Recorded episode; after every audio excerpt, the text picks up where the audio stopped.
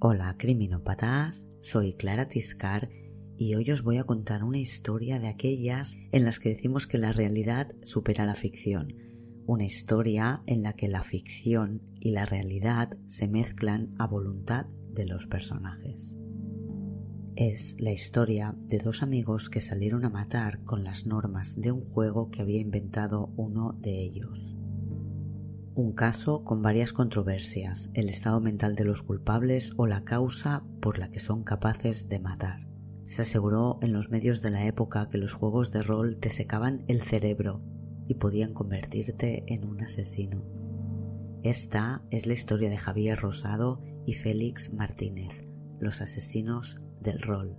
Y esto es criminopatía.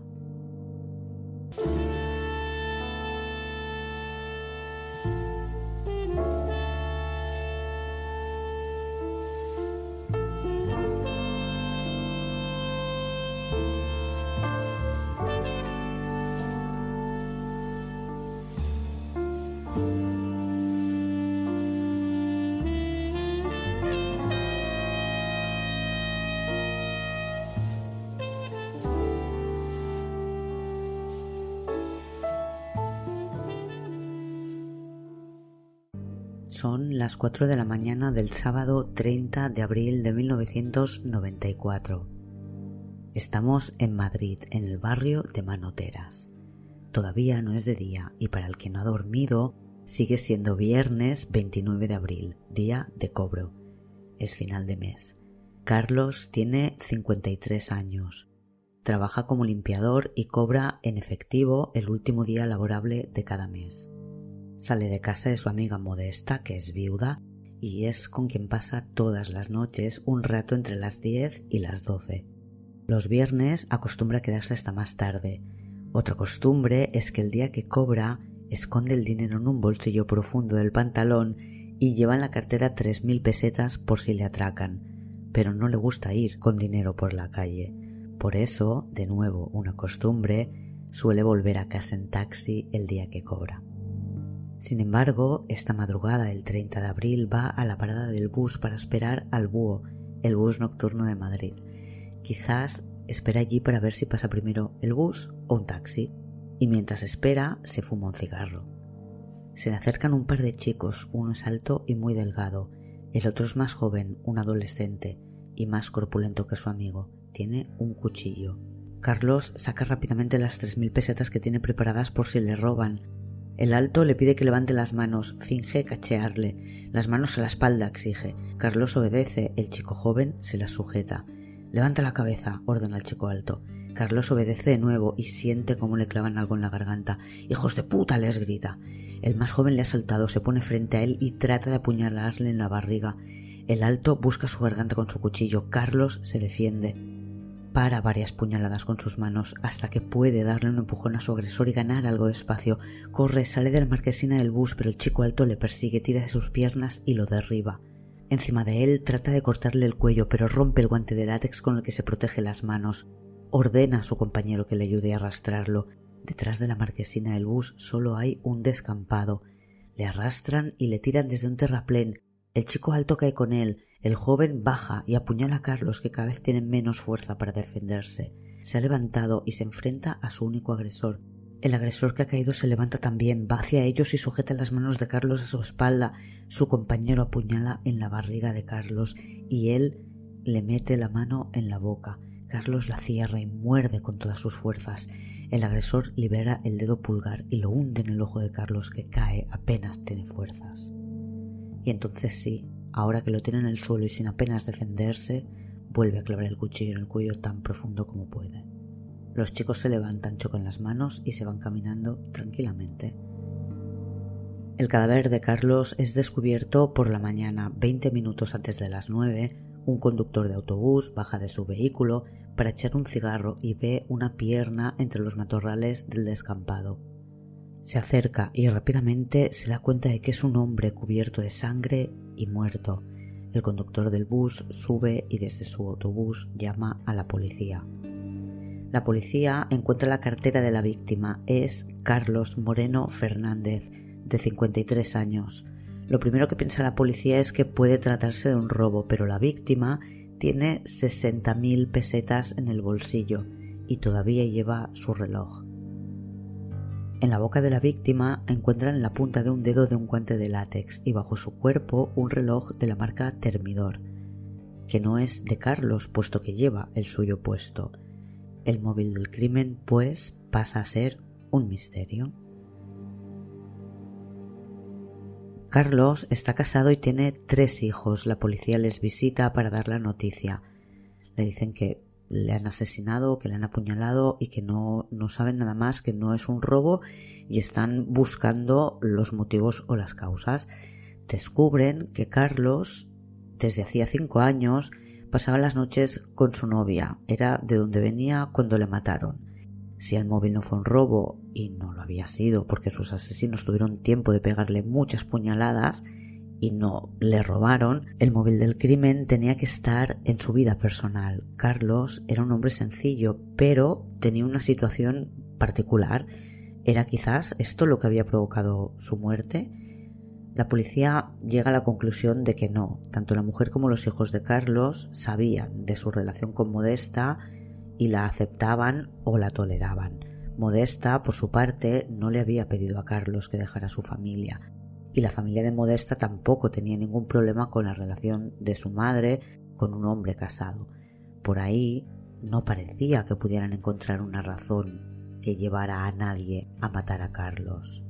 Pensaron que la muerte de Carlos quizás podría tener algo que ver con otra muerte que estaba sin resolver en Madrid, ocurrida unas semanas antes que la de Carlos. El modus operandi era distinto, pero ambas muertes tenían similitudes.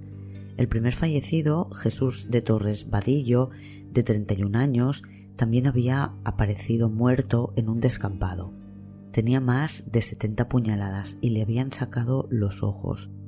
Creían que era un crimen con un componente sexual porque tenía los pantalones un poco bajados y la bragueta abierta.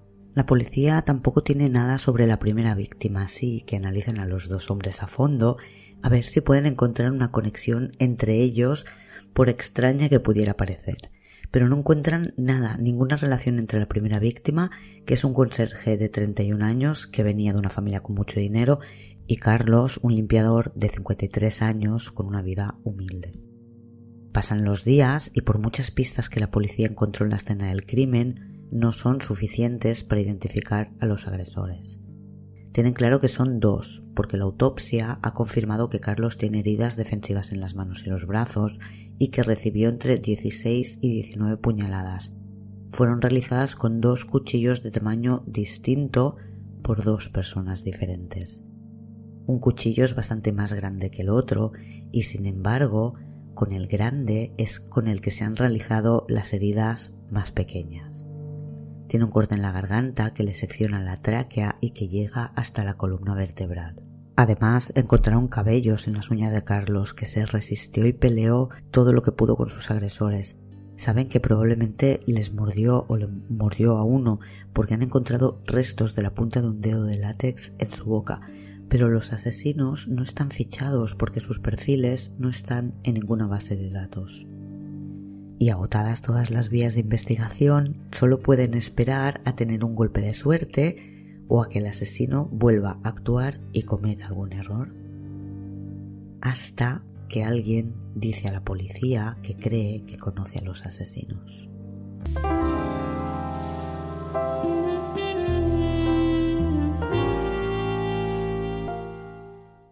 Es Enrique, un chico de unos 17 años conoce a unos chicos que le han contado que mataron a Carlos Moreno. Él se asusta y no sabe qué hacer con esta información. Se lo cuenta en primer lugar a un cura. Hay versiones distintas sobre esto. Hay otros que dicen que se lo cuenta a la madre de un amigo. Pero en un programa de televisión española sale un jefe de la Policía Nacional, os dejo el enlace del programa en el blog, y dice que fue el chico el que fue a comisaría. La versión más difundida es la de que se lo cuenta un cura.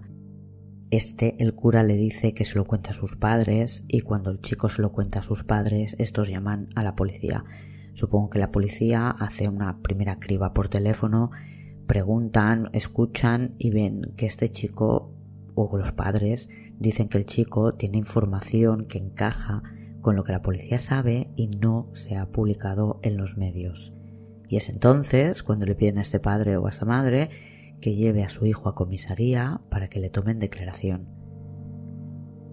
Enrique, este chico, les da dos nombres, Javier Rosado y Félix Martínez. Y explica que le llevaron junto a otros amigos a un descampado y contaron que habían matado allí un hombre. Había más chicos presentes, no solo él. Además, les ha visto cuando ven la tele eh, con los informativos donde explican la noticia de la muerte de este señor detrás de una parada de autobús. Uno de ellos asiente y da la razón a los informativos de la tele cuando cuentan cómo ha sido el asesinato y coinciden con la versión que él explica. O dice también que niega y que dice que no tiene ni idea cuando los medios dan una información distinta a la que él cuenta. Enrique tiene detalles que no han salido en los medios, que podrían ser mentira, pero la policía cuando los recibe sabe que son verdad, como que Félix perdió el reloj o que a Javier se le rompió el guante. Esto no había sido publicado en la prensa. Así que la policía inicia un seguimiento discreto para poder analizar a fondo a estos dos amigos cuando se dan cuenta de que todo cuadra. Les ven, por ejemplo, comprar guantes de látex. Y entonces Enrique, yo creo que es todo en cuestión de horas, cuenta algo muy preocupante que precipita la decisión de detenerles. Dice que quieren volver a matar. Así que la policía va y les detiene. Les detiene el sábado 5 de junio de 1994, apenas un mes más tarde de la muerte de Carlos Moreno. Salían de casa de uno de ellos, llevaban cuchillos y guantes de látex. Los detenidos son Félix Martínez, de 17 años, que estudia el último curso en el instituto antes de entrar en la universidad, el COU de aquella época, y que ha elegido la opción de letras puras. Félix quiere ser escritor. Y Javier Rosado, nacido el 9 de diciembre de 1973, por tanto tiene 20 años, es estudiante de tercero de ciencias químicas en la universidad. En el momento de su detención tiene un dedo vendado. Es el pulgar que le mordió Carlos durante el ataque.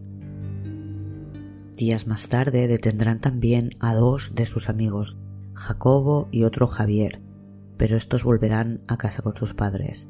Javier Rosado y Félix no. Félix es un niño, se asusta, llora. A la policía no le costará mucho hacerle hablar.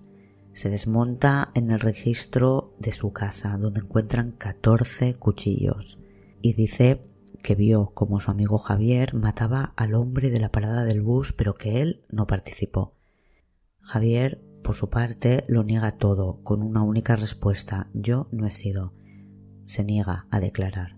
En su habitación encuentran cientos de libros de temática oscura, terror, ocultismo, sadismo. Es un fan de Lovecraft, un autor americano que es considerado el padre del terror cósmico, un género literario. Es un escritor oscuro, creador de mundos de fantasía que son míticos hoy en día ya para los amantes de, este tipo de historias.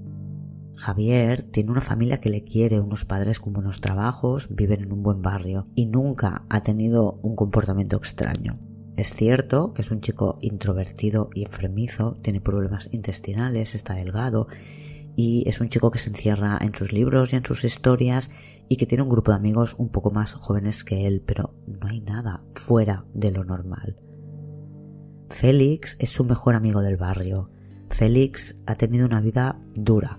Sus padres eran toxicómanos y estaban enfermos de sida. El padre murió cuando él era pequeño y cuando tenía ocho años se fueron a vivir con el que sería su padrastro.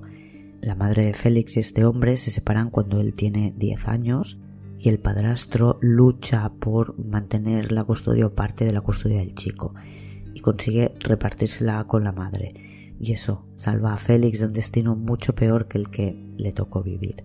Porque con 15 años su madre se muere y tiene suerte de tener ese padrastro que se hizo cargo de él porque se puede quedar con él en lugar de ir a un hogar de acogida. A Javier le conoce con 13 años, antes de que muriera su madre, un día en el campo de fútbol del barrio. Félix era un chico tímido a quien gustaba leer, iba a octavo de GB y no tenía aficiones que fueran muy habituales entre, entre los chicos de su edad porque no le gustaba el fútbol, no le gustaban los deportes y eso, a él le gustaba leer y escribir y jugar a rol que era algo muy nuevo. En las gradas del campo de fútbol hay un chico alto y delgado que grita nombres de personajes de juego de rol. Así que Félix se acerca, va corriendo hacia él, hablan y descubre que Javier, que es el que gritaba esos nombres, no tiene ni idea de lo que es un juego de rol. Lo que declama son nombres de personajes de Lovecraft. El origen de algunos de los mitos de, de, o de los juegos de rol son cuentos, relatos de este autor y se ponen a hablar de ambos universos. Se hacen amigos y acaban siendo necesarios el uno para el otro. Félix es un chico con inquietudes intelectuales y Javier abre caminos nuevos para él que incluyen nuevas formas de pensar. Félix queda fascinado con Javier porque no es vulgar, todo es nuevo y sofisticado en él. Javier es alguien más inteligente que la media, pero cree que tiene un nivel muy superior a los demás, sobrevalora su inteligencia, ve la vida con un filtro de crítica. Todo es mediocre y todos son unos incompetentes, menos él y Félix, que se siente también valorado por Javier. Javier es su maestro. Félix necesita un hermano y Javier necesita a alguien que le adore. Es Félix, el joven aspirante a escritor, quien mete a Javier, el futuro químico, en el mundo del rol. Javier tiene un accidente y tiene que estar en reposo por una herida o una operación en la rodilla. Y mientras hace reposo, su amigo Félix le visita y le trae un juego de rol. Los juegos de rol son juegos de mesa con una historia. Cada jugador representa un personaje de la historia. Los personajes están diseñados con una serie de características que cambian de juego a juego y que tienen que ver con el argumento y la acción que se llevará a cabo. Las características, por ejemplo, pueden ser nivel de magia, nivel de inteligencia, nivel de fuerza, están puntuadas, lo que hace que se limiten las acciones de los, de los personajes en función de las posibilidades de sus características. En este tipo de juegos, la historia, que generalmente está escrita, la narra el máster y es quien va arbitrando, por decirlo de alguna manera, las acciones del personaje. Son juegos de mesa. Y pronto Javier tiene la idea de crear su propio juego de rol, alimentado por esas teorías que ha ido compilando y creando mientras leía libros de terror. Él no considera que sea un simple juego, es su visión del mundo, su filosofía aplicada, explicada, es su obra. En el juego hay más de 200 tipos de personajes diferentes, razas distintas, y por eso el juego se llama razas. Los personajes están sacados de Lovecraft y la literatura afín, y en ellos están representados distintos arquetipos. Hay, por ejemplo, una raza para mujeres, otra para hombres, otra para los psicólogos. Por supuesto, también hay razas para la maldad, la bondad. En definitiva, es un juego de mesa como otros juegos de rol y como la mayoría de ellos es un juego bélico de guerra. El objetivo es conquistar el mundo. En este caso, que haya una raza vencedora que somete al resto de razas. Las partidas del juego de mesa de razas no tienen normas, sus elementos están bien definidos, pero quien pone las reglas del juego y marca el objetivo en cada partida es el máster. Siempre es Javier el máster porque es su juego. Unas veces se trata de evitar que un barco vaya de un puerto a otro, otras veces se trata de matar a un personaje que ha puesto en peligro el equilibrio del mundo. En fin, cada partida es un nuevo argumento que se juega con los mismos componentes. Fuera del juego, Javier compara la realidad con su ficción y va fantaseando con su amigo Félix sobre la posibilidad de llevar a cabo algo así como una partida sobre un tablero real con personajes de carne y hueso. Según Félix, lo que quería hacer Javier es lo que hace un personaje de Lovecraft que, hastiado con su mundo, decide llevar sus sueños a la realidad para que al final los sueños ocupen la realidad y fantasean como si fuera parte de un sueño con lo que podría pasar si a Javier le diera por hacer como ese personaje que lleva sus fantasías a la realidad. Sus fantasías, las de Javier, consisten en matar a alguien siguiendo las normas de una partida de rapas. Solo que el tablero es el mundo real. La muerte en Madrid de un hombre por 70 puñaladas que no saben quién le ha matado ni por qué dispara las ganas de matar de Javier Rosado. La fantasía les lleva a planificar una caza con unas normas. Deciden ejecutar su plan la noche del 29 al 30 de abril.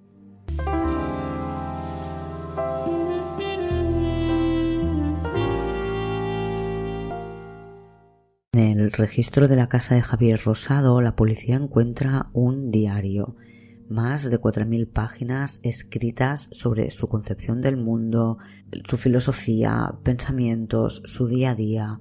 Además, encuentran cuatro páginas mecanografiadas en las que explica, en forma de relato en primera persona, la noche en la que mataron a Carlos Moreno. En el juicio dirá que era un relato escrito con lo que se publicaba en la prensa, pero va mucho más allá de lo que conocían los periodistas. Y lo enseña a sus amigos, Enrique, Jacobo y Javier otro Javier y todos son chicos de instituto, son chicos muy jóvenes a, los que él intenta convencer para que salgan una noche con él y hagan lo mismo. Todos los periodistas que comentan el caso y los policías que he podido escuchar en programas de televisión o radio hablando sobre el crimen del rol coinciden en que el documento encontrado en casa de Javier Rosado es algo fuera de lo común, lo peor que han tenido que leer muchos de ellos, porque es un relato crudo irrespetuoso y detallado, basado en la realidad y escrito por un asesino. Los medios hablan rápidamente de los asesinos del rol. La conclusión es que el rol les ha sorbido el cerebro, igual que los libros de caballerías se lo habían sorbido al Quijote. Y la familia de Carlos, eh, la víctima, alucina. ¿Por un juego? ¿En serio han matado a su padre? Por un juego es que es algo que no se lo puede imaginar nadie, dice su hija. Javier, en cuanto se hace público lo que encuentran en su casa, pasa a ser el asesino del rol. Llegan a publicarse artículos que dicen que jugar al rol mata las células del cerebro, que jugar al rol produce necrosis cerebral. Javier, en su diario, relata la madrugada del 30 de abril de 1994 en la que acabaron matando a Carlos Moreno, Dice que salieron de casa con ropa vieja porque creían que iba a quedar muy sucia, que salieron a la una y media de la madrugada después de afilar cuchillos. La norma era matar a alguien, joven o viejo.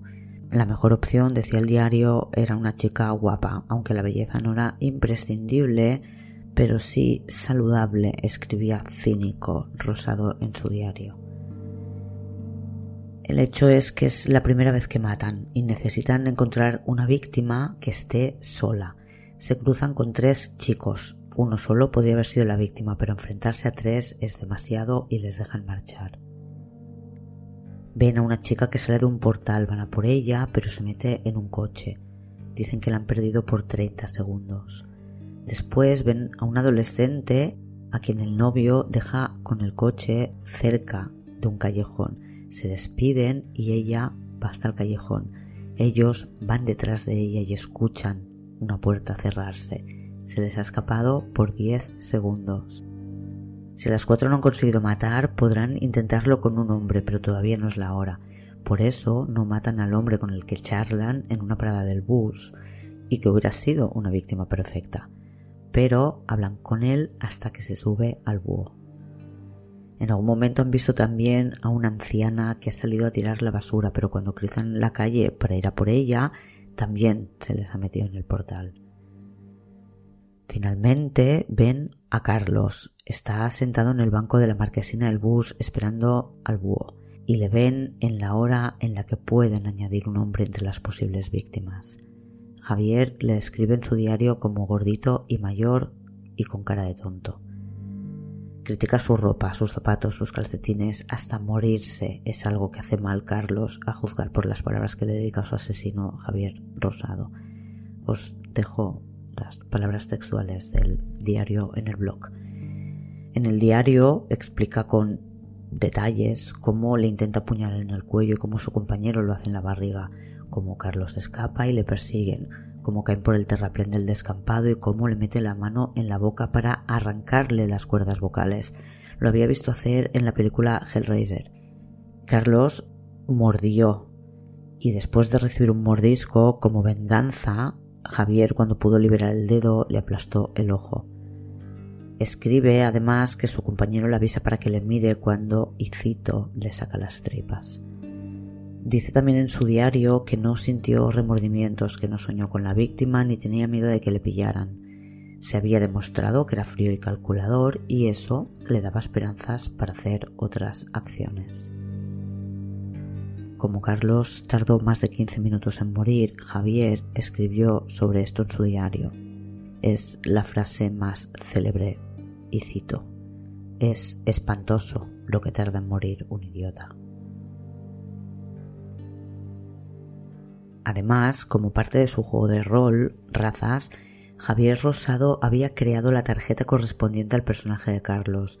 Le llamó Benito, le dibujó y cuando tuvo que describir sus características le dio un 4 en carisma, un poder de 6, fuerza de nivel 8 y en voluntad le puntuó 16.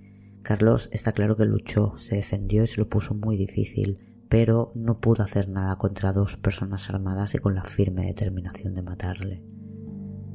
Javier analiza en su diario las opciones que tiene de que les pillen, calcula que son de un 30%. También dice, días después del crimen, que Carlos no lo merecía, que era un pobre hombre y que tenían que haber ido a por jóvenes. Quizá forma parte de su plan para cuando le pillaran mostrar algo de arrepentimiento. Es el único que muestra o el único que yo he sabido encontrar, el único arrepentimiento. Y la gran pregunta que tiene que ser resuelta para determinar si pueden o no juzgarles es saber si padecen algún trastorno mental. Javier dice tener 41 personalidades basadas en distintos arquetipos de su juego, razas. Dice que las personalidades actúan cuando él tira el dado. El número que sale es la personalidad que actúa. Por tanto, parece que funciona a voluntad. Javier Saavedra, que es el abogado de la acusación, centra su trabajo en demostrar que Javier Rosado no es un enfermo, porque dependiendo del tipo de problema mental podía ser declarado no apto para juzgarse. La teoría de la acusación es que es un narcisista que ha sobrevalorado su inteligencia. Javier se prepara para que le declaren enfermo mental. Dice que él no recuerda lo que pasó, que no, que no estaba ahí, que han sido tres de sus personalidades. A los psiquiatras y psicólogos que le estudian no les cuenta lo que pasó. Nunca. Félix, sin embargo, presenta una personalidad totalmente diferente. Le definen como un niño inmaduro que ha estado falto de amor toda su vida, que es fácilmente manipulable. A Félix le gustaba escribir, pero parece que todo lo que escribía era muy macabro y que le habían rechazado una obra de teatro en el instituto porque era imposible de entender y estaba escrita con palabras tan complejas que nadie podía aprendérselas. La familia de Javier Rosado contrata a un especialista, el profesor en psiquiatría forense de la Universidad Complutense de Madrid, José Antonio García Andrade, cada parte pone sus especialistas en psicología o psiquiatría o psicología o psiquiatría forense que han de determinar si Rosado y Martínez se pueden enfrentar a un juicio y si su condena debe ser en una cárcel o en un psiquiátrico penitenciario.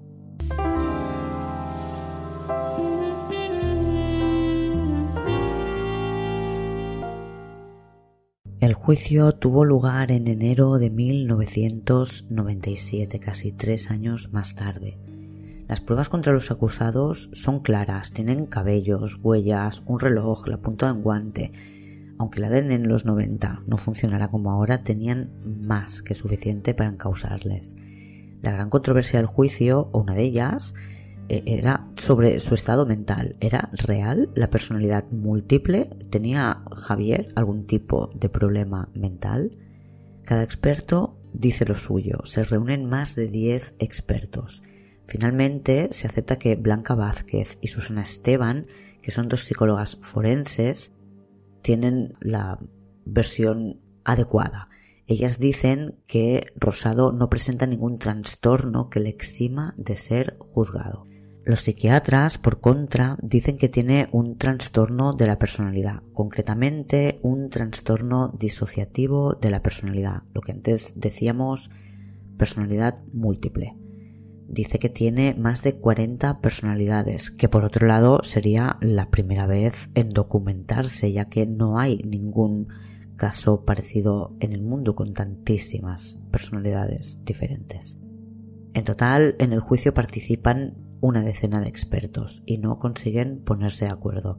Lo que se destaca de esta fase del juicio es que en lugar de tomar declaración a cada uno de los expertos, se hizo una especie de, mesa de debate en la que cada equipo profesional exponía su teoría y era rebatida, cuestionada por el resto. Así el tribunal podía entender las ideas de cada uno y verlas rebatidas por otros profesionales y que preguntara quien más entendía del tema y no abogados que no son expertos en psicología, ni en psiquiatría, ni en ningún tipo de enfermedad mental. Con lo cual me parece una manera muy inteligente de, de poner de manifiesto, ver, conocer y entender todas las ideas. En definitiva, unos hablaban de esquizofrenia paranoide, otros de un trastorno psicótico, otros de que en realidad era un psicópata. Algunos dicen que tiene una enajenación mental completa que nunca va a poder ser curada y que nunca podría o debería juzgársele. Los expertos no llegan a un acuerdo. Y finalmente el diagnóstico aceptado por el tribunal es el de las dos psicólogas, que dicen que tiene un perfil psicopático, simulador de la personalidad múltiple cumple con las características de un psicópata. No tiene arrepentimiento, es mentiroso, es manipulador, es frío y es narcisista. No presenta síntomas característicos de la personalidad múltiple o de las alucinaciones. Jamás nadie ha visto en él un rasgo que pudiera hacer sospechar nada o que reafirmara cualquiera de estas opciones. Su familia nunca notó nada raro nadie le ha visto desdoblar su personalidad. Las psicólogas forenses creen que mata por matar, por el placer de matar. Javier Rosado en el juicio no responde a ninguna pregunta, lo apunta todo en una libreta, pero no responde a ninguna de las partes. Y cuando los psiquiatras hablan, que son los que dicen que está loco, en definitiva, Javier hace el signo de la victoria con los dedos. Félix dice que nunca creyó que fueran a llevarlo a cabo y que, y que está arrepentido y que él no participó. Pero recordemos que la autopsia dice que hubo dos tipos de, de, apuñalamiento, no solo por los cuchillos, sino por, por la fuerza, por la trayectoria, por la altura, por una serie de cosas que pueden y permiten determinar que fueron dos los agresores. José Cabrera, que es el psiquiatra que peritó a Félix Martínez, dijo en el juicio que Félix no tenía nada que ver con Javier, que creía que tenía muy buen pronóstico, que era una persona que podía tratarse con terapia psiquiátrica y psicológica y que podría rehabilitarse perfectamente en la sociedad. A Javier Rosado le, le, examinaron muchísimos médicos y como decía no llegaron a ponerse de acuerdo pero la versión aceptada por el tribunal es que es un psicópata que se dedicó a fingir o pretendía engañar diciendo que tenía una personalidad múltiple. Javier, que se negó a declarar durante todo el juicio, usó su alegato final. Negó haber hecho nada. Se quejó de que a Félix no le hubieran hecho pasar por las mismas pruebas para detectar psicopatías que había pasado él. En el juicio había quedado claro que las heridas importantes las hizo el cuchillo pequeño. Y Rosado remata su alegato diciendo el cuchillo grande lo llevaba Félix, no yo.